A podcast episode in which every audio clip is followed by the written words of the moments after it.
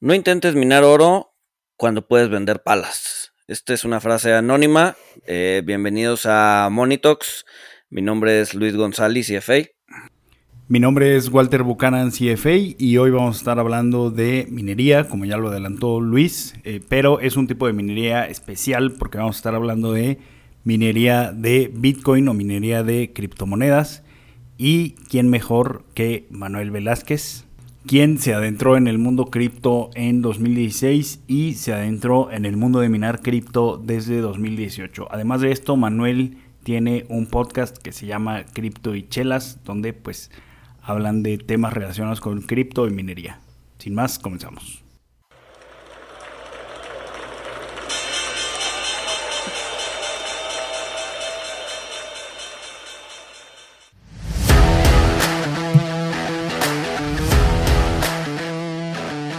Monito, el otro lado de la moneda. Y bueno, Manuel, pues mil gracias por aceptar la invitación al, programa para hablar de, este tema que eh, pues creo que es bastante interesante. La gente se imagina eh, muchas cosas. Este, yo he estado platicando eh, contigo desde hace, desde hace tiempo y creo que, creo que es muy interesante pues conocer pues que, que cómo, cómo es que se mina un Bitcoin, a qué se refiere eh, pues esto de, minar un Bitcoin, sobre todo porque eh, pues están, eh, pues sí, están en Internet, están en el, en el mundo virtual, por decirlo de, alguna forma. pero bueno, si, nos pudieras platicar en, términos simples, ¿cómo, ¿cómo, describirías lo que, lo que es minar un Bitcoin o una criptomoneda? ¿Qué tal, Walter? ¿Qué tal, Luis? Un gusto estar aquí en su podcast. Este, la verdad, fan del podcast desde hace un buen rato. Y este, pues nada, un gusto poder compartir aquí con ustedes un ratito. Eh, pues nada, a ver, básicamente, eh, minar Bitcoin a qué se refiere? Y luego mucho, aquí es donde entra un poco el tema central y el problema, que es un poco difícil entender el, el rol de minar un Bitcoin dentro de la red, ¿no? Em, y aquí hay algo bien interesante, ¿no? Eh, que, justamente Bitcoin eh, como tal es un sistema de liquidación, ¿no? De, activos, como puede ser FedWire, como puede ser el SIAC, que es el sistema de atención a cuentavientes del Banco de México. Eh, y no es un agregador de pagos como normalmente luego se, quiere, se quiere ver, ¿no? Y se compara con Visa, Mastercard, PayPal, ¿no? Eh, y en este sentido, eh, justo em, eh, hay un rol eléctrico dentro de este sistema de liquidación de, per se de, Bitcoin. y Bitcoin agrega a su libro mayor, por así decirlo, a su blockchain, las transacciones que se realizan dentro de este, este sistema de liquidación cada 10 minutos en promedio. cada 10 minutos se, abre un nuevo bloque. Y ahorita me voy a extender un poquito en eso, ¿no? Cada 10 minutos eh, hay un bloque que nace, por así decirlo, se agregan pagos a eh, las transacciones dentro de ese bloque. Pasados esos 10 minutos, se cierra el bloque y el bloque emite eh, una recompensa por haber aportado trabajo. estos bloques de información se llama cadena, por eso es que se, se llama cadena de bloques o blockchain, ¿no? Y es en donde se encuentra toda la información histórica de la red Bitcoin. Eh, en, el consenso general de los participantes, eh, eh, el consenso general de los participantes es en donde la información contenida dentro de esta blockchain es verídica y correcta. O sea, si todos nos decimos, ok, efectivamente, lo que está dentro de esta blockchain y esta cadena de bloques es verídico, todos estamos de acuerdo y literalmente podemos decir que es así es como se, eh, evita la necesidad de un tercero de confianza o, en su caso una autoridad central, ¿no? Eh, para, validar este, esta información. Y, en este sentido, la electricidad eh, entra en juego para ir ordenando los bloques dentro de esta blockchain.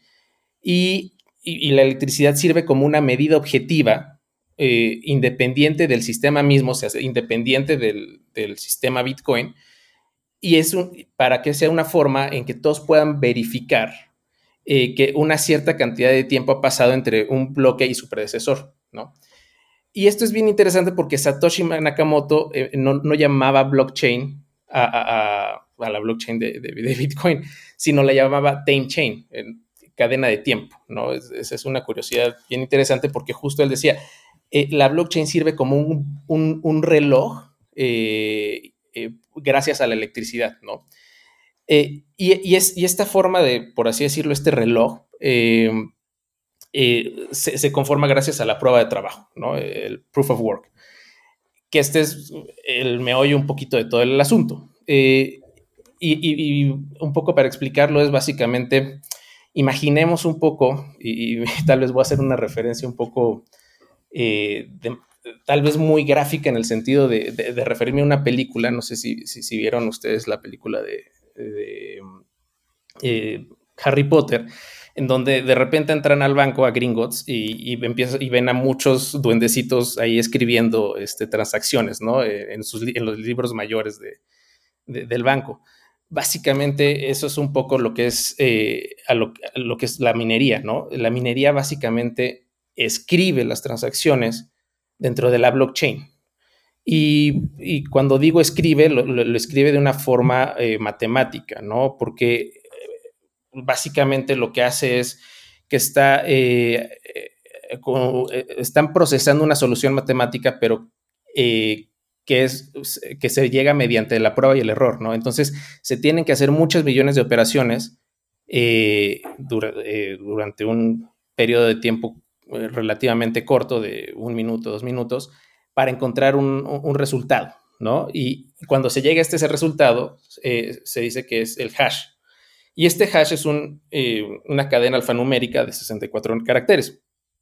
y una vez que, pasa esto, que, se llega a esta solución, y que, se aportó este trabajo, que es un trabajo computacional, eh, se, libera la recompensa, ¿no? Y que actualmente es de 6.25 bitcoins por bloque. Eh, y, hay una característica bien interesante, eh, y en este sentido de referirme un poquito a los, duendes de, de Gringotts que están escribiendo los, estados de cuenta de, los libros mayores, básicamente es bien difícil inscribir en la blockchain, es muy difícil inscribir en la blockchain eh, eh, o encontrar esta solución matemática, por eso, es que se, por eso es que se requiere muchísimo poder de computación y a su vez se requiere muchísimo, muchísima electricidad. Em, y pero una vez encontrado este, este hash, este hash matemático, eh, es muy fácil verificarlo, ¿no? O sea, es y por, eso termina haciéndose la referencia de minería, porque es bien, muy difícil extraerlo, ¿no? Es, eh, es básicamente compararlo con la minería tradicional antigua, ¿no? De, a pico y pala, este, como, como bien decía Luis al principio. Eh, eh, estás picando piedra, ¿no? Picas piedra y tienes un trabajo, un esfuerzo físico muy grande, ¿no? En el caso de la minería tradicional.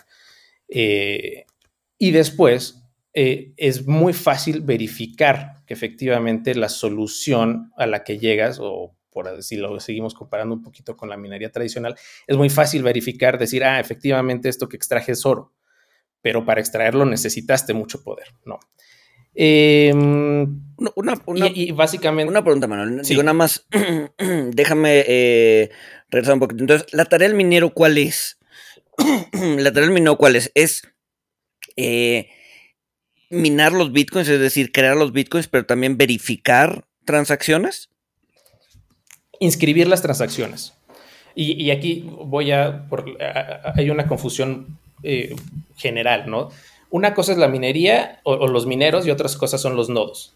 Los mineros son los que inscriben, y literal pensémoslo como escribir en el libro mayor, ¿no? con, con pluma. Y por el otro lado están los que verifican, que son los nodos. Los nodos son, eh, pueden ser pequeñas computadorcitas, Raspberry Pi, eh, si, alguno lo conoce, o inclusive tu computadora personal, eh, que son los que palomean ¿no? las transacciones dentro de la red. ¿no? Estos son los dos participantes grandes. Uno, los mineros necesitan un gran poder computacional porque están adivinando literalmente eh, el, resultado del hash. Y, este, y los otros no necesitan un gran poder computacional y necesitan poca infraestructura, ¿no? Eh, los, nodos, que son los que básicamente únicamente palomean las transacciones, ¿no? Unos la inscriben y otras la palomean. Básicamente esa es la diferencia. ¿Cuál es el incentivo de ser un nodo? O sea, entiendo el incentivo de ser un minero, que es eh, un la recompensa, del Bitcoin, pero ¿cuál es el incentivo de ser un nodo? El incentivo de ser un nodo es que tú ganas seguridad, ¿no? Eh, al, tener tu nodo en, tu computadora o en una Raspberry Pi, tú automáticamente, y, eso está, si algún día lo intentan ser un nodo, pueden meterse a la página de bitcoin.org y, eh, y, bajar el, el, cliente del nodo que es básicamente es una cartera eh, completamente eh, que la instalas en tu computadora y tienes acceso y tienes poder eh, literalmente de guardar ahí tus bitcoins sin la necesidad de tenerlos en un exchange como puede ser Bitso, como puede ser Binance, como puede ser etc. ¿no? Y es por eso que luego ah, se acuña mucho la frase esta de not, your keys, not your coins, ¿no? ¿no? No son tus llaves, no son tus, tus monedas, porque si los tienes en un exchange, pues no, no te pertenecen, le pertenecen al exchange en cambio, si tú tienes el nodo de Bitcoin en, tu computadora eh, o en una Raspberry Pi, que es una computadorcita chiquita, las tienes ahí y tú custodias tu propio, tu propio dinero, por así decirlo. Ok, pero entonces, por ejemplo, el, o sea, hablan, hablan entre, entre Bitcoin y Ethereum, hay como dos, eh, bueno, Ethereum Ether, hay como dos este, formas de verificar, ¿no? El proof of work y el proof of stake. El es correcto. El proof of work es, eh, eh, sale de los mineros, es decir, eh, lo, lo, lo, lo, proveen los mineros, mientras que en el caso de, Ether, el proof of stake es como verificadores validados, ¿no? O sea, no toda la red valida el Ether. Es correcto. Y esa es la gran diferencia. Y por ejemplo, uno de los, de, los de los temas que se ha puesto a, debatir dentro de todo este mundo de, las criptomonedas, en donde, a ver, el proof of work efectivamente está realizando un, literalmente un trabajo eh, por el que tú estás asegurando la red Bitcoin. Eh, y, por el otro lado tienes el proof of stake, en donde teóricamente, y lo digo teóricamente, o sea, sí sucede, pero también el proof of stake dentro de, Ethereum es este. Todavía no se ha implementado bien y tiene ahí ciertas cosas de programación. No soy experto en el proof of stake, tengo que decirlo. Sé un poco a grandes rasgos qué es, pero a final del día, proof of stake en Ethereum todavía no está siendo utilizado per se. Se supone que tú teniendo una 32 Ethers dentro de tu cartera de, Ether, te puedes convertir en un validador eh, de Proof of Stake, ¿no? Eh, y, ganar una recompensa por tener esos 32 Ethers ahí guardados. Em, ahora, que, eso puede venir un tema de decir, ok, pues, quien tenga más Ethers es quien más gana y quien es más validador dentro de la red, ¿no? Y, ahí vienen ya algunas disociaciones que se pueden poner a debate de forma interesante. Sí, aquí, bueno, lo, poco que yo sé es este que, bueno, como tú ya nos platicaste, o sea, el, Bitcoin, la prueba de trabajo, pues es porque te cuesta poder computacional, porque te cuesta energía. De, hecho, eh, pues creo que hay algunos eh, Bitcoiners este, y, gente en el mundo cripto eh, que pues dicen que el, fundamental del Bitcoin es eso, ¿no? O sea, que, eh, pues es una especie de transformación de energía a, pues este token que permite mover valor libremente entre, entre fronteras con una liquidación de 10 minutos. y el, pues el proof of take, eh, como no involucra eh, un, pues sí, tener un minero, sino nada más, eh, pues tener estos 32 Ethers que son más o menos 800 mil pesos. Eh, no involucra tanto consumo eléctrico, no involucra tanto poder de minado, solo, solo que tú tengas los Ethers, con esto puedes validar.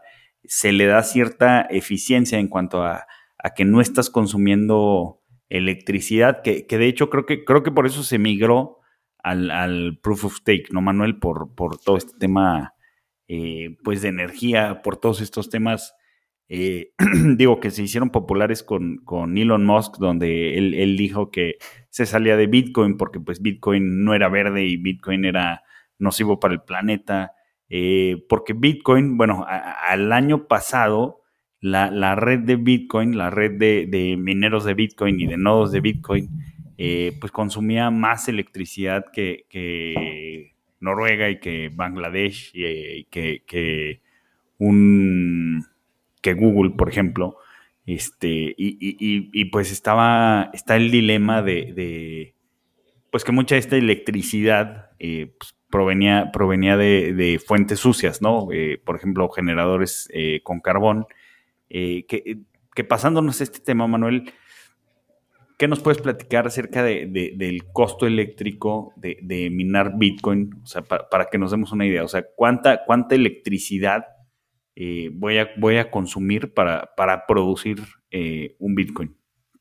Sí, bueno, justo este es el meollo de la cuestión, ¿no? Y, por qué el sistema está basado en la, electricidad. Y es que la red de Bitcoin eh, como está concebida en el sentido de utilizar la energía eléctrica, asegura eh, eh, que, no se haga fraude dentro de, los participantes, ya que para cambiar una sola transacción dentro de un bloque, una sola transacción, se necesitaría tener disponible el equivalente a toda la electricidad de la red Bitcoin, ¿no? Entonces, justo esto sería tener más electricidad y más poder de minado eh, dentro de la red Bitcoin, ¿no? O sea, un, 1%, es, y esto se le llama el ataque del 51%, de que debes de tener más de la mitad del poder o, eh, desplegado. O sea, si tú tienes 100, 100 terawatts de poder, eh, debes de tener otros 100 terawatts para poder tener la electricidad suficiente y poder de minado suficiente para este, modificar una, transacción dentro de, del último bloque que se hizo, ¿no? No se diga dentro de dos o dentro de 100 o una transacción del 2016, ¿no? Y esto sería muy costoso para el atacante hacerlo, ¿no?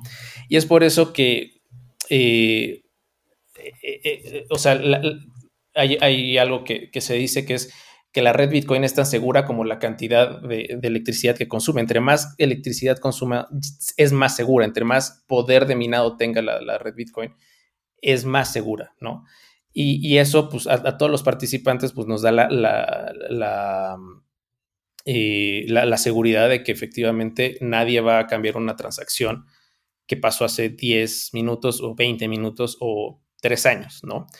Em, y en este sentido, eh, para tener una comparación, eh, y cuando digo que es consumista de, electricidad de forma intensiva, eh, un solo minero de Bitcoin como tal puede llegar a consumir lo que, o consume, que son 3.5 kilowatts, 3.25, 3.5, depende del modelo, este, puede llegar a consumir lo que consume una casa normal, ¿no? O sea, contra, con un microondas, con horno eléctrico, con este, lavadora, secadora, etc., ¿no?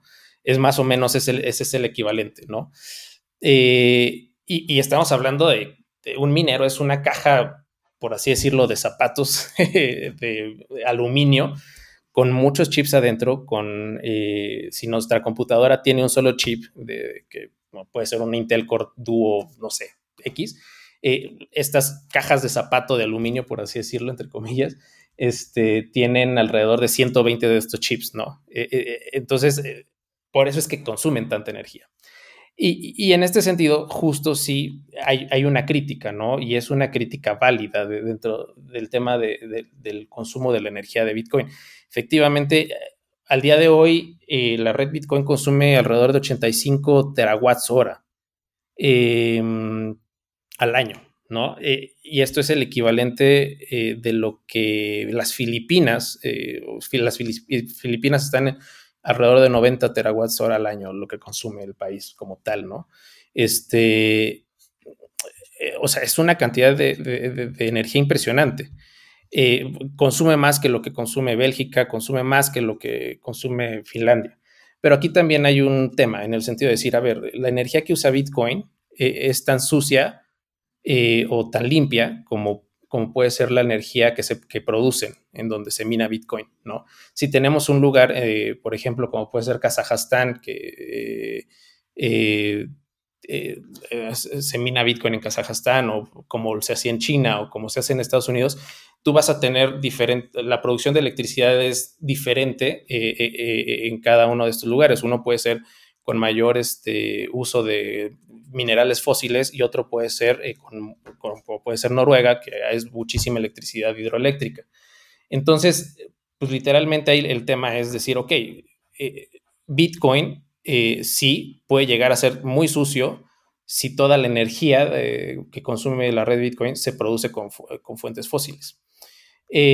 al contrario, también ahí hay un tema muy interesante que, a decir porque eh, si efectivamente eh, Bitcoin lo que termina haciendo y la mayoría de las veces es aprovechar energía que, no se, que, se desperdicia, ¿no?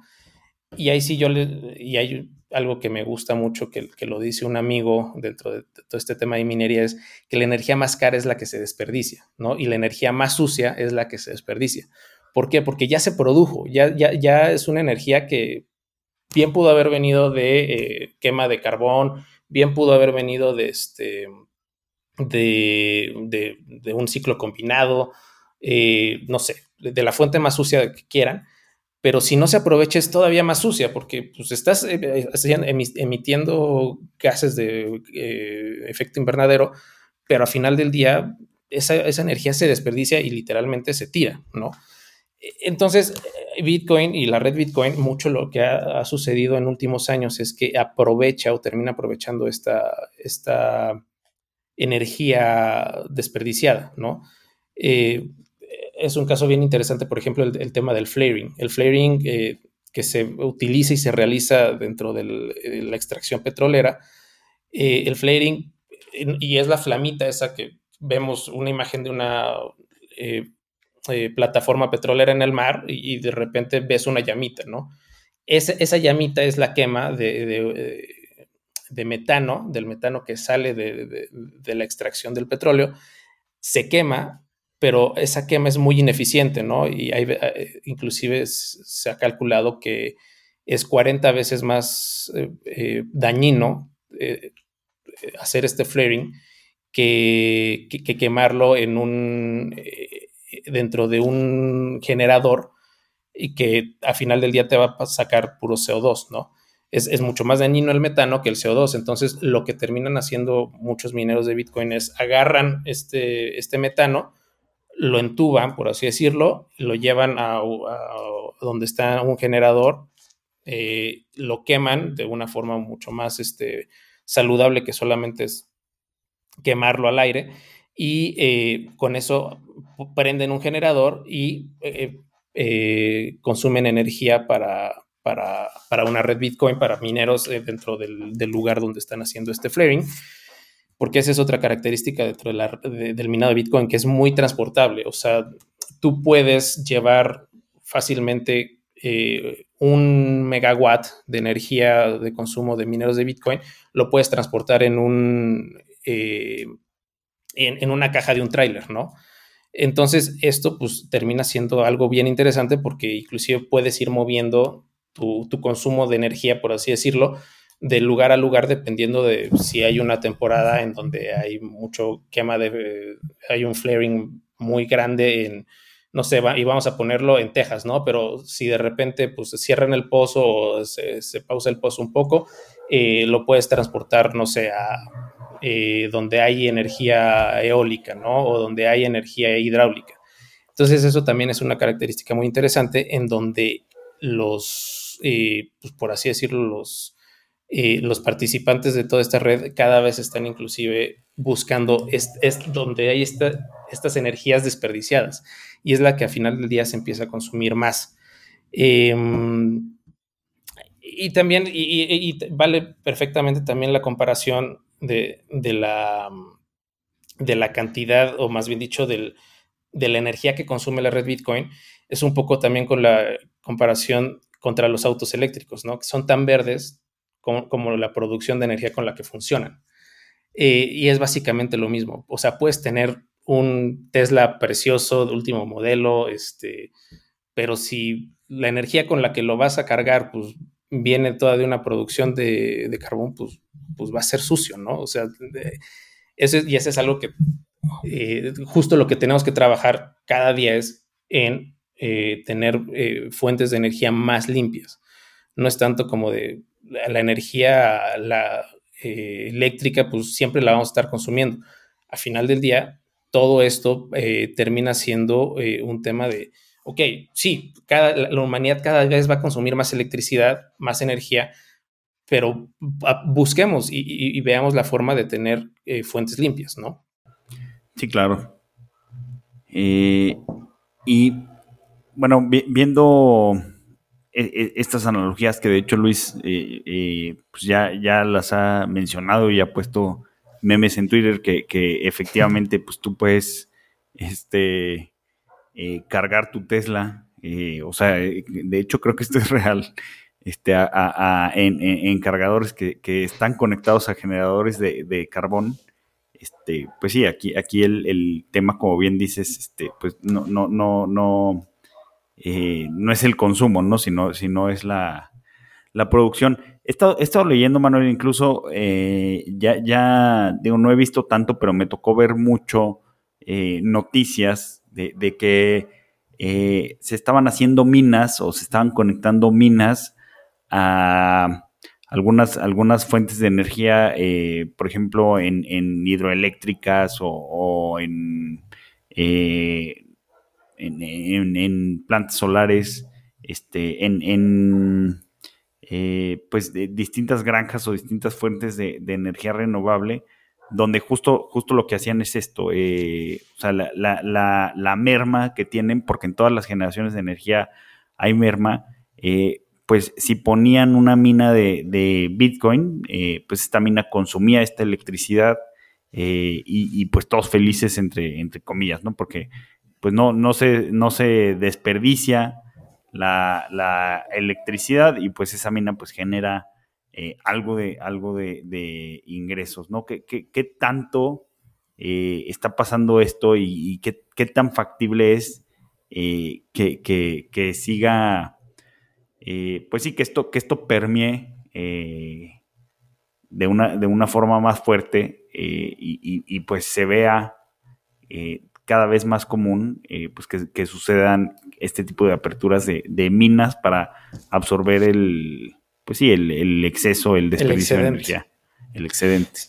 Sí, justo, o sea, y eso es algo que, que a muchos productores energéticos les interesa porque permite la monetización del activo del excedente, que de otra forma se desperdiciaría, ¿no? Entonces, es básicamente de, pues, eh, mi basura, la basura de unos es el, es, el oro de otros, ¿no?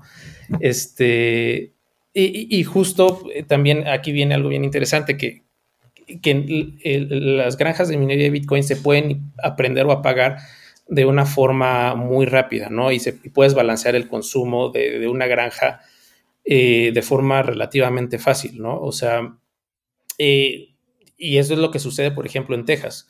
En el caso de Texas, eh, por ahí pueden buscar noticias de Texas Mining, Mining um, Winter, así le ponen en Google y, van a ver que van a ver noticias en donde justo la red eléctrica de Texas, de Texas que es administrada por una compañía que se llama ERCOT, eh, pues de repente en el invierno hubo problemas eh, fuertes y serios em, de, generación eléctrica y lo que hicieron las granjas de minería es pues empezar a apagarse, ¿no? Para decir, ok, si yo estoy consumiendo lo que consume este, la ciudad de, no sé si Austin, hay, hay una comparación por ahí, no, no recuerdo bien si es Austin, que es lo que, o sea, eh, la, la minería de Bitcoin en Texas consume lo que consume la, ciudad de Austin, ¿no? Eh, entonces, pues bajar el switch de, una carga, eh, como puede ser la ciudad de Austin, pues para, el, para ERCOT, para es, muy interesante porque lo puedes hacer en minutos, ¿no? Es como una industria, este, no sé, de, del aluminio, ¿no? De, producción de aluminio, que pues tienes que apagar los hornos y cuando lo pagas pues eh, vas a perder eh, millones de dólares en desperdicio porque este, pues lo que se te quedó en la caldera ya no lo aprovechas, ¿no? Eh, no, con Bitcoin pues nada más bajas el switch, dejas de producir Bitcoin, pero pues sabes que pues no va a ser para siempre, ¿no? O sea, y no vas a desperdiciar el, lo que estás minando per se o, no se va a quedar producción detenida en medio, ¿no? Entonces, justo esto, pues eh, en Paraguay también sucede algo por el estilo, ¿no? Eh, en Paraguay, pues eh, estaban desperdiciando muchísima electricidad en la, en la, mm, en sus plantas hidroeléctricas y de repente dijeron, bueno, pues, ¿qué hacemos con toda esta cantidad de, en vez de regalársela o desperdiciarla, tirarla, este, pues mejor metamos una carga, ¿no? Y esa carga, pues son mineros de Bitcoin. Lo, insisto, lo mismo sucede con el flaring, ¿no? El flaring ya hay muchas empresas eh, y productoras de, petróleo que pues están aprovechando esto para generar Bitcoin. Eh, y inclusive hay otros casos todavía más, eh, más profundos de, donde, por ejemplo, el otro día estaba leyendo de una empresa que, que básicamente lo que hacía era agarraba tiraderos de, de, mm, de, extracción de, de, de, mm, se me fue el, de carbón, perdón, que ya no estaban en uso, pero y que el carbón que quedaba en, en esos sitios, pues es carbón muy eh, de muy bajo grado y que por lo general pues estaban al aire abierto y eran un problema para la comunidad que estaba alrededor, este, y que literalmente pues es muy fácil que se incendie ese, ese carbón que está ahí tirado, eh, que nadie lo ocupa y que aparte tiene una contaminación a mantos freáticos y bla, bla, bla, y, compañías de minería de, Bitcoin, pues literalmente agarran este, este carbón, este desperdicio de carbón, eh, lo queman de una forma mucho más, este, eh, menos sucia y, de mientras van limpiando los terrenos y este, producen Bitcoin, ¿no? Y entonces es un ganar-ganar, porque ellos tienen un, costo de operación muy bajo, ¿no? En donde los, este, tu activo, pues, básicamente nadie lo quiere, limpias y das un beneficio a la comunidad, pero también produces Bitcoin, ¿no? Entonces, y creo que hay, muchos casos más, ¿no? Eh, hay, un, proyecto de minería aquí en México que justo usa todo el, eh, pues, desperdicio de, los eh, de, una, de granja, no, una granja de minería, sino una granja normal porcina, todo el, desperdicio de, de los cerdos los, los mete en un bioreactor y con eso genera electricidad este, para hacer funcionar una granja de minería de Bitcoin, ¿no? Eh, o sea, hay muchas formas de, conseguir energía. El chiste es como eh, ponerse a, pensar un poquito cuál es la forma en donde menos me va a costar mi, electricidad, generar mi electricidad para tener un máximo, los rendimientos más grandes en la minería de Bitcoin. Oye, Manuel, ¿cuáles, ¿cuáles son los incentivos para ser un minero? O sea, antes, antes entendía pues, que había eh, o sea, cada vez que minabas o cada vez que resolvías un problema, te daban cierta cantidad de Bitcoin, pero está todo este tema del halving en donde te recortan los incentivos a la mitad cada 210 mil bloques, ¿no? Entonces, se minan 210 mil bloques y ahorita que te están pagando eh, 6 y cacho, eh, de bitcoins dentro de, o sea, cuando se minen los 210 mil bloques que dicen que va a ser en algún punto en 2024, ya el incentivo se te corta a la mitad, ¿no? Y si eso además lo juntas con un precio relativamente deprimido, ¿no? O sea, entiendo que cuando el, Bitcoin está en 60, 65, pues era muy rentable, eh, gente entrando al, al, al, al pues sí, al, network o, o, a la red para minar, pero ahorita que está en 20, 18, ¿no? Si se baja a 10, ¿cuál es el incentivo de seguir en la red? ¿Por qué? Porque tus incentivos son menores, ¿no? Es decir, tienes 6 bitcoins, empezaron con 50, ahorita van 6, dentro de dos años van a ser 3. Eh, y además el precio pues sigue relativamente bajo. No, no, no podríamos entrar en un escenario en donde eh, se generen espirales negativas, ¿no? Que te sigan deprimiendo el precio, es decir, menos incentivos hace que menos mineros haya y por lo tanto menos mineros probablemente haya menos nodos y por lo tanto el precio baje y entonces es, un, es una especie de ciclo que se alimente hacia la baja, ¿no? O sea, no está como mal pensado el hecho de que está recortando incentivos en un futuro simplemente va a hacer que el precio se caiga. Sí, justo la red Bitcoin tiene una característica bien interesante dentro de su código que es el, el algoritmo de dificultad, ¿no? Y, ese algoritmo de dificultad eh, entra en juego cuando justo se conectan muchos eh, mineros a la red o se desconectan muchos. ¿Por qué? Porque entre más mineros se conecten dentro de la red Bitcoin, la dificultad va, subiendo. Hoy, en día tenemos una dificultad muy alta dentro de la red Bitcoin. Y esta dificultad es básicamente lo, que les decía hace rato de que eh, la blockchain funciona como un relojito, que cada 10 minutos se mina un, Bitcoin. Ahí es donde entra el, algoritmo de dificultad, porque es el que regula este, estos 10 minutos. O sea, la red Bitcoin siempre va a buscar que entre bloque y bloque eh, haya 10 minutos de time frame, ¿no? De, tiempo que haya pasado. Y estos 10 minutos, obviamente, si se conectan un poder computacional muy grande dentro de la red, pues esos 10 minutos se van a ir acortando a, a 9.40, 9.30, ¿no? Se van a ir acortando, acortando, acortando. Y entonces lo que hace cada 15 días la red Bitcoin es decir, ok, subo mi dificultad, ¿no? Para compensar esta, eh, esta entrada de, mucho poder computacional a la red. Y en el momento que eh, eso sucede, pues se vuelve a ajustar a los 10 minutos este time frame, ¿no? Pero también eso mismo sucede a la baja. ¿Cada cuánto dices que pasa eso? ¿Cada 15 días? Cada 15 días se ajusta la dificultad de la red Bitcoin. Ok, sí. Este, y entonces, eh, pero también pasa a la baja en el sentido de cuando se empiezan a desconectar mineros o poder computacional, el time frame de los 10 minutos de, entre bloque y bloque se empieza a alargar, ¿no? A 10.30 y tantos, 10.40 y tantos. Y entonces el algoritmo de dificultad lo que hace es se baja, ¿no? Y baja la dificultad de minado para que se acorte ese time frame. Y en este sentido, eh, se vuelve más redituable o, o, se compensa, por así decirlo, ¿no? Porque dices, ok, si yo aporto una cantidad considerable de, o sea, tengo una granja, ¿no? Por así decirlo, eh, de un megawatt, ¿no?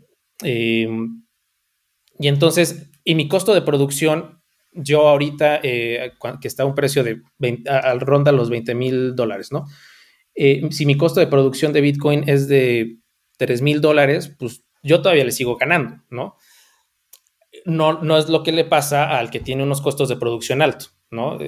los que tienen granjas con energías, por lo general, que llegan a ser sucias, eh, porque son los que dependen de, eh, no sé, del carbón o de, eh, del gas, que ahorita está muy, muy caro.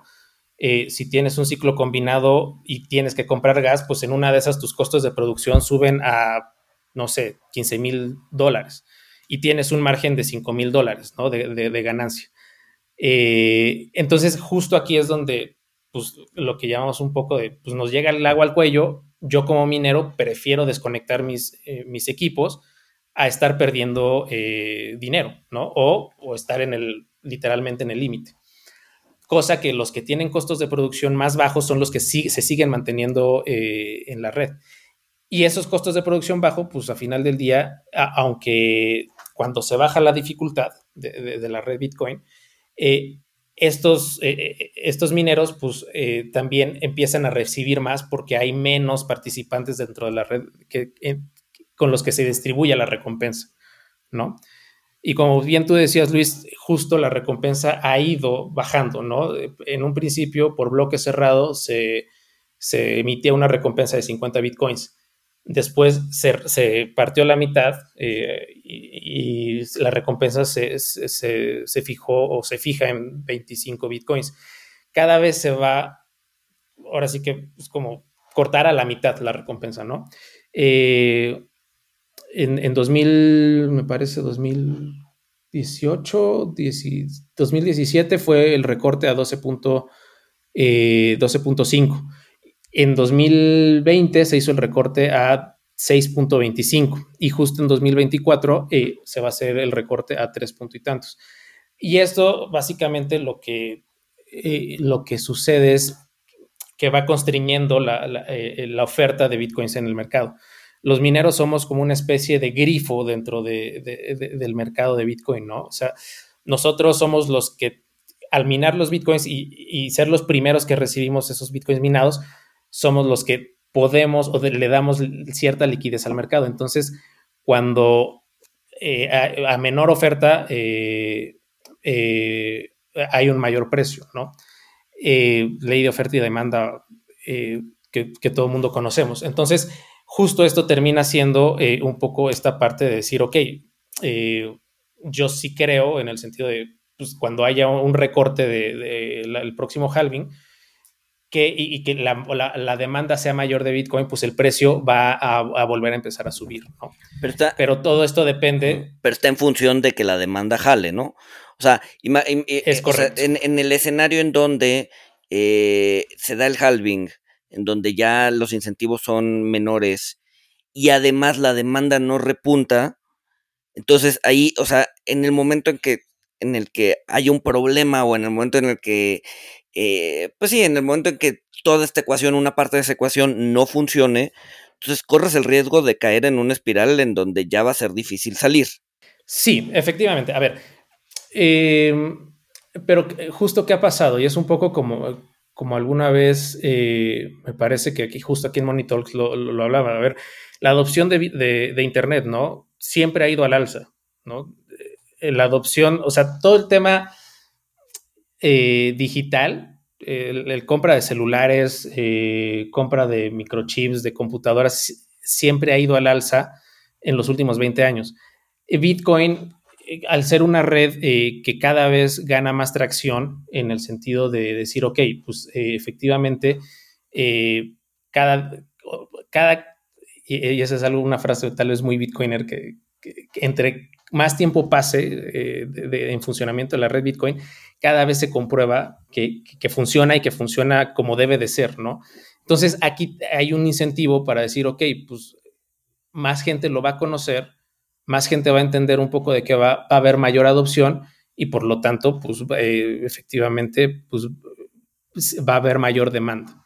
Sí es un problema en el sentido de, a ver, eh, ¿qué pasaría? y, justo la gente lo que haría es, si pierde la confianza en la red Bitcoin, pues se caería la demanda, efectivamente. Pero, mm, y yo como lo veo es que a final del día eh, vamos a terminar eh, teniendo un punto en donde sí, pero eso dentro de mucho tiempo, lo más probable es que eh, ya no haya la demanda o llegue un tope de demanda Bitcoin y el precio también se empiece a estabilizar un poco más.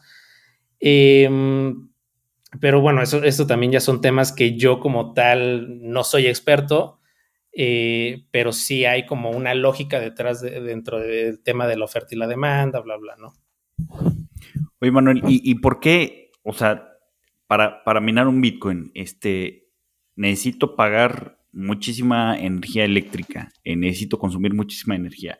Eh, además, pues necesito un equipo especial, que pues es esta caja de zapatos que nos dijiste que trae muchísimos chips que son caras, ¿no? Este, o sea, bueno, si, quieres eh, the state of the art, o sea, si quieres la, última generación de, minero, o sea, la, más poderosa, eh, pues te va, a costar una lana. Eh, donde, pues justamente, o sea, pues arriesgas a que, a que, en una baja del precio del Bitcoin, este, estés, como dijiste tú, este, con, con el agua en el cuello y tengas que apagar tu, tu minero. Este, que pues sí, lo puedes apagar fácilmente, como dices, pero invertiste una lana ahí. Este, ¿por qué, por qué minar, o sea, con, todas estas eh, dificultades y complejidades, en vez de pues, salir a, un exchange? A comprar. Compro mis bitcoins y este, pues los saco y los meto en, mi wallet, ¿no? Los saco del, wallet del exchange, ¿no? Para, para yo tener la, la custodia. Este, ese es, es, un debate muy dentro de, los bitcoiners que, por ejemplo, tienes una postura como la de Michael Saylor, ¿no? De MicroStrategy, que te dice, ah, no, pues es, muchísimo más, este, más rentable comprarlo, comprar Bitcoin que minarlo. Em, o como también eh, un poco hacía la reflexión este Ricardo Salinas Pliego en el space que, hubo de minería con él, ¿no? Em, justo eh, eh, es, es, facilísimo comprar, llegar al exchange, pones tu dinero, pones tus 400 mil pesos que cuesta ahorita un Bitcoin, lo compras y lo guardas. Pero también ahí, o sea, los mineros como tal, igual y podemos decir que es, estamos, o sea, a mí el tema de la minería me empezó a interesar por, porque a mí siempre me ha gustado, eh, soy manitas, ¿no? Entonces, pues, cuando vi que, se, bueno, empecé con la minería de, de, Ethereum, entonces cuando vi que podías armar ahí tu rig y las tarjetas de video y eso, a mí me gustó mucho. Y dije, ah, bueno, pues como proyecto, pues, medio para pasar el tiempo, está bueno, no sé qué, está interesante, y empiezas a aprender un poco el funcionamiento detrás de todo este, eh, de todo este tema, ¿no? Eh, pero ya después eh, vas diciendo, ok, bueno, pues, ¿cómo se puede profesionalizar? ¿Cómo puedes, este, cómo puedes expandirte? Ya no necesitas, o sea, ya no lo puedes conectar a tu casa, ya necesitas una fuente de energía, este, eh, pues más grande, necesitas una instalación eléctrica más robusta, ¿no? Para que no se te quemen los, las pastillas de tu casa, ¿no? Eh, necesitas ya un contrato con CFE a nivel industrial, ¿no? Este, todo este tipo de cosas, pues son, son retos que te empiezan a, literalmente en mi caso, pues fue un reto, ¿no? Decir, ok, pues me gusta y vamos a, ver cómo podemos crecer esto de una forma eh, efectiva y de una forma, eh, pues también medio profesional, porque también eso existe mucho dentro de este mundo, ¿no? Eh, al menos en México, eh, probablemente muchos entran a este mundo de la minería pensando, ah, me voy a hacer rico, ¿no? Pues no, brother, o sea, porque si lo conectas a tu casa y entras a tarifa DAC, va a ser la tarifa más cara que te puedas encontrar dentro del mercado eléctrico mexicano, ¿no? Este, y justo cuando vienen estos tiempos de que hay un alto hash rate y un bajo precio de Bitcoin, pues la empiezas a sufrir durísimo porque ya estás en pérdidas completamente. Entonces, eh, yo te diría, los mineros de Bitcoin, el incentivo que por lo general tenemos para meternos y construir toda esta infraestructura es decir, ok, eh, pues, es, como un reto, ¿no? Decir, ok, yo puedo hacerlo, eh, voy a ver, buscar el, contrato más barato de energía eléctrica, voy a buscar este, la forma de maximizar mi, generación de Bitcoin y pues a final del día puedes llegar a construir una operación de minería interesante. Eh, en las, granjas de minería en Estados Unidos generan millones de dólares eh, mensualmente. Y pues, o sea, y como algún amigo decía en algún punto, de, todos, los, todos los que estamos en el tema de Bitcoin, pues eh, estamos eh, pues por un interés económico, ¿no? Que ese interés económico eh, de asegurar la red, pues por ahí pasa también el tema de la minería, ¿no? Nuestro interés económico principal de un minero, tal vez así en, en de, una forma muy fría, es decir, es interés pura y absolutamente económico, pero asegurando la red, aportando un valor a la red, ¿no? Hablando, hablando de números, así números tal cual fríos, ¿cuánto, cuánto cuesta una cajita de zapatos? Depende del modelo. El, último modelo, literalmente, como si el, hay, Ferrari. Hay muchos, o sea, en zapatos hay muchos, güey. Pues te puedes comprar unos Brantano, te puedes comprar unos este, Gucci, ¿no? Sí, eh, ahorita eh, una cajita de zapatos nueva, eh, el Ferrari, por así decirlo, te cuesta 150 mil pesos, ¿no? Ya puesto en México. Pero hace unos meses estaba en 300 mil pesos. Ok. Eh, y, estas, estas cajitas de zapato, pues van variando mucho el precio dependiendo del precio de Bitcoin, ¿no? y en em, promedio, y en promedio el retorno de esa inversión, o sea, estás hablando, ok, órale, ya, yo ya desembolsé mis 150 mil pesos. En promedio, ¿cuánto tiempo los veo de regreso? Entre 12 y 18 meses. Insisto, dependiendo de tu costo eléctrico, ¿no? Eh, eh, justo este es el, la médula, el punto medular de todo esto. Eh, si tú tienes un costo eléctrico bajo, tu retorno de inversión pues, va a ser más pronto, ¿no? Y, vas a tener para comprar más, más cajitas de zapatos en, menos tiempo, ¿no?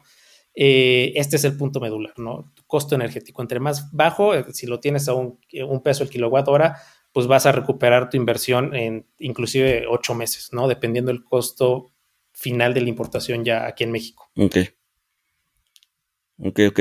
Pero ahora, dale, eh, eh, eh, estas cajitas de zapato, o sea, con, la dificultad y con que cada vez hay más mineros, más cajitas de zapato minando y haciéndolo más difícil, estamos hablando de que pues cada, cada minero, cada caja de zapatos que se agrega al sistema, pues te hace más caro el, minar Bitcoin. entonces, ¿cuánto, o sea, estas cajitas de zapato son, para siempre o cuánto te duran o este, con, los halvings, eh, ¿qué, sucede? Cada, cada, literalmente, cada tiempo que pasa, estas cajitas de zapatos van a minar menos, ¿no? Eh, menos Bitcoin. Pero tienen una vida aproximada eh, de, cinco años, más o menos, hasta que ya de plano no sirven, ¿no? O sea, y justo es como un tema de, a ver, ahorita me compro mi, mi S19, ¿no? Eh, de 100 terahashes.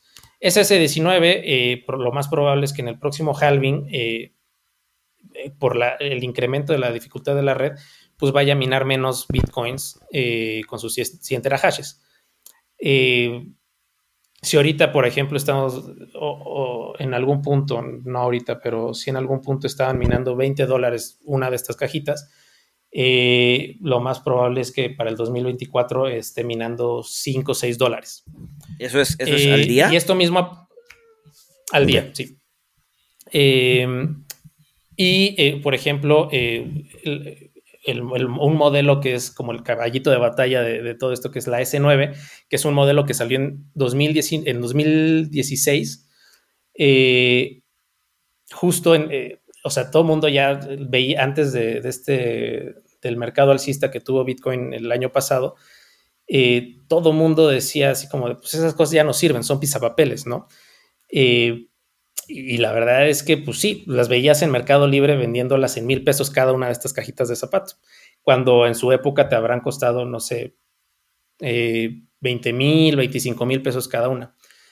Em, cuando cuando el mercado estaba muy abajo, pues las cajitas de zapato pues, costaban muy baratas. Y este empieza a subir Bitcoin, empieza el rally alcista y pues estas cajitas de zapato pues empezaron a volver a valer 18 eh, mil, 20 mil pesos. Yo llegué a ver algunas hasta en 23 mil pesos.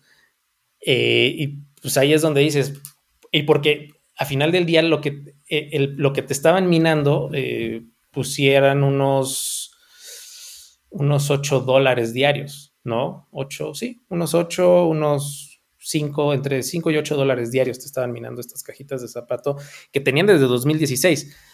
Entonces, justo, pues, en una de esas, pues, en las, las últimas cajitas de zapato eh, que de ahorita, sí en el próximo halving igual iban a volver a repuntar, ¿no? En, en su producción diaria. Y, ya estén a un precio mucho más accesible y muchas personas les empiecen a comprar. Pero ya van a haber salido nuevos modelos con más poder de minado este, y con un precio pues, todavía más elevado, ¿no? a ver, por, ahí decían que, los mineros eran como guardaban mucho de los bitcoins de, que, minaban, ¿no? Este, ¿cómo funciona eso? Eh, tú, o sea, los, los, bitcoins que tú minas los guardas, los, los, los sacas a mercado, ¿qué, ¿Qué papel desempeñan los mineros en ese sentido? Claro, a ver. Y eh, es un poco eh, el tema de eh, el ciclo normal o el ciclo sano, por así decirlo, ¿no? Tú minas bitcoins, con esos bitcoins minados los conviertes a pesos mexicanos, pago mi electricidad y lo que me sobra es ganancia, ¿no? Eh, ganancia para expandir la operación de minería, ganancia pues, para mis chicles, ¿no?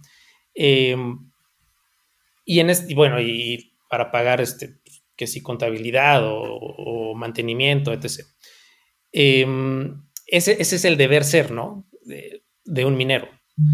Muchos lo que, eh, y, lo que muchas compañías luego empiezan a hacer, eh, sobre todo las, las compañías de minería pública en Estados Unidos, que justo, sí, ves tweets de, ah, estamos eh, holdeando todos los, los, los, bitcoins que minamos. Y ahí es cuando dices, ok, pues si no estás operando, si no estás pagando tu electricidad, eh, convirtiendo esos bitcoins, ¿con qué lo estás pagando? Y ahí hay un punto en donde sí hay como, al menos yo te diría, eh, dependiendo de las finanzas de estos, de, estos mineros, pues eh, tendrán sus formas de, pagarlo, pero ellos por lo general lo que podrían llegar a hacer es utilizar lo que se llama lending, en donde depositan sus bitcoins en algún eh, prestamista, por así decirlo, los colateralizan estos bitcoins y les prestan dólares. Y con esos dólares pagan su electricidad y su costo operativo.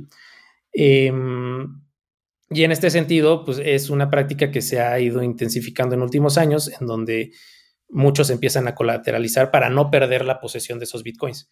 Ya después, pues, eh, hay, dependiendo de cómo estén sus ajustes financieros, pues meten más bitcoins para bajar lo que se prestó, no sé, eh, por rondas de inversión, pagan este, alguno de estos eh,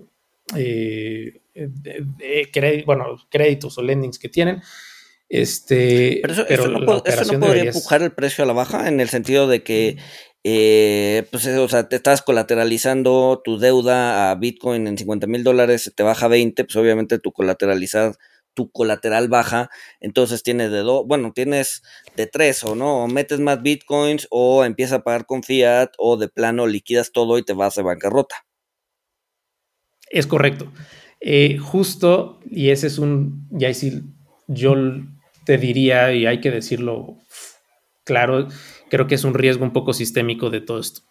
Em, que justo eh, el otro día Walter me compartió ahí un, documento muy interesante sobre eh, los mineros, un estudio de mineros públicos en donde justo había mineros que estaban, eh, tenían órdenes de máquinas por 250 millones de dólares Marathon, es, la empresa, se llama, y que justo decían en lo que eh, su, su, costo, o más bien dicho, su producción em, era, o más bien dicho, su deuda de 250 millones de dólares era seis veces más grande a su producción anual de, de, bitcoins, ¿no?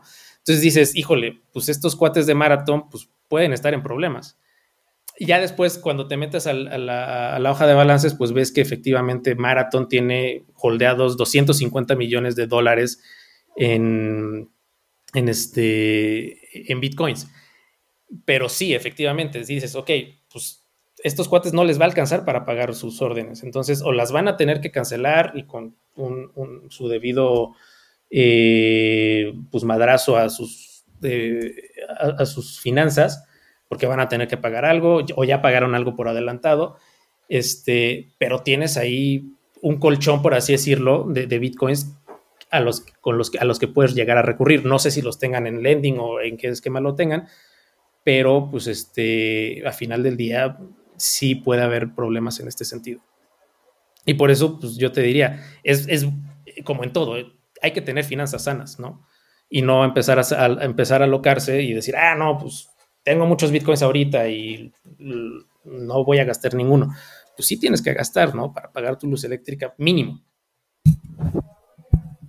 Sí, claro, pero pues bueno, o sea, uno, uno puede tener finanzas sanas, este, digo, en, cualquier activo, este, incluyendo en, el minado de Bitcoin, pero cuando los otros jugadores se están apalancando, están pidiendo prestado contra ese activo, luego a la gente se le olvida que cuando quieren salir este, pues e, e, es, como la analogía de, la sala de cine, pues si, si, si de la sala de cine pues van saliendo uno por uno, no hay problema, pero si todos, si todos en la sala de cine quieren salir al mismo tiempo, eh, pues ahí tienes un problema, ¿no? Entonces, si todo el mundo está haciendo lo que está haciendo Marathon eh, y la baja de, del precio del Bitcoin, pues lleva a que tengan que vender varios al mismo tiempo, eh, pues podría, o sea, tienes el riesgo de que te pase un, un Minsky moment, ¿no? Este, pero bueno, pues muy, muy, muy interesante, Manuel. Eh, digo, creo que podríamos eh, seguir hablando de, este tema, de, los ciclos pues inherentes que se dan en, el minado. Me, parece muy curioso, pues, cómo pues hay, hay todo un pues una curva de aprendizaje, ¿no? Este, y no, no, no es tan fácil como conectar como comprar la caja de zapatos, conectarla a tu casa este, y ponerte a, sacar Bitcoin, ponerte a sacar este, oro digital, este, por decirlo de, alguna manera. Y, hay, pues hay varias particularidades que a mí me llaman la atención, que, pues es que eh, entre, entre más eh, mineros se vuelve más caro, hay más dificultad, este, eh, digo, son, son, son dinámicas que, eh, pues me, gustaría seguir explorando porque pues es, interesante. Eh, pero pues bueno, eh, ya, habrá otra ocasión para seguir hablando de este tema. Buenísimo, muchísimas gracias. Mil gracias por, por aceptar la invitación, Manuel. Y pues sin más, nos escuchamos el siguiente miércoles. Saludos.